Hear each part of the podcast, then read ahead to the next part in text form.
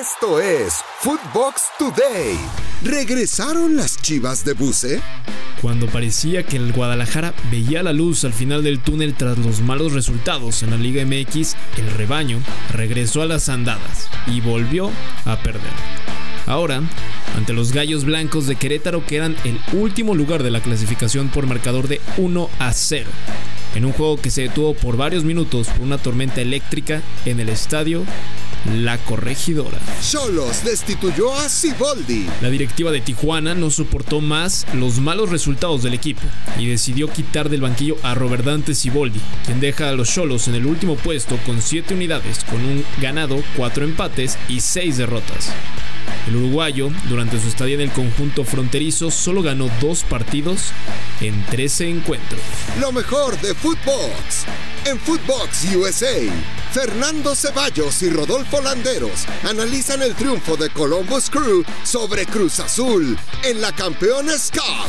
Si nos vemos a los números, a la actitud de Cruz Azul, pues estuvo ahí. Sin embargo, la contundencia no fue lo suficiente eh, fina para poder llevarse este, eh, este título otra vez en juego entre equipos de Major League Soccer y Liga MX. Una competencia que, pues digamos, entre las ligas y los países ha estado sabrosa desde el verano, ¿no? Y, y pues aquí dominó en cuanto a posesiones. En Footbox Sudamérica, Juanjo Buscalia tiene todos los detalles de la final brasileña en la Copa Libertadores. Se miden el último campeón contra el penúltimo campeón.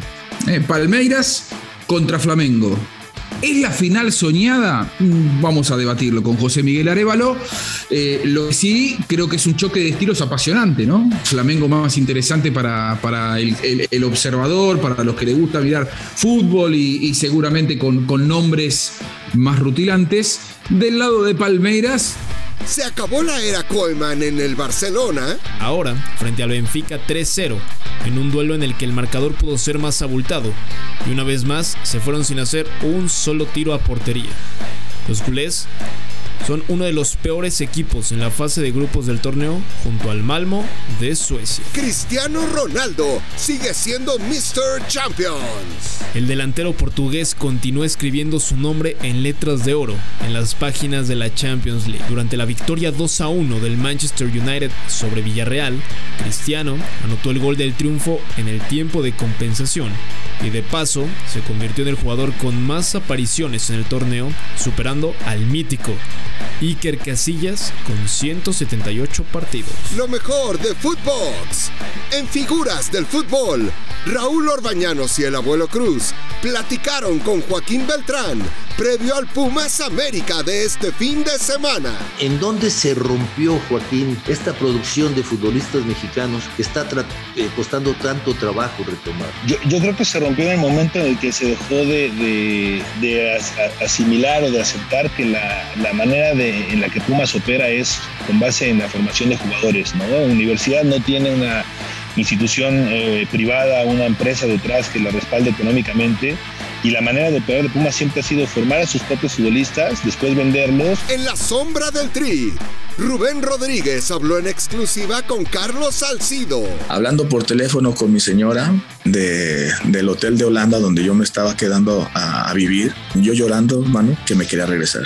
Y mi señora diciendo, no cabrón, no cabrón, es su meta, es su sueño, usted la agarró con esos pinches, este, ya sabes, y la tiene que soportar, nada es fácil, ya pronto estaremos allá y la ya sabes, ¿no? Yo ni madres, no puedo más, este, me siento flaco, este, no puedo aguantar un entrenamiento eh, y todo ese tipo de cosas.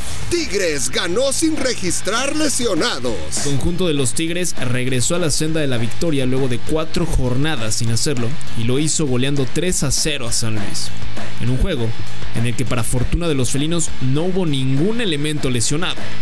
Al final del partido apareció la violencia y se escucharon algunas detonaciones de armas de fuego fuera del estadio. Aunque después la Liga MX informó que estas se trataban de cohetes. Esto fue Footbox Today, un podcast exclusivo de Footbox.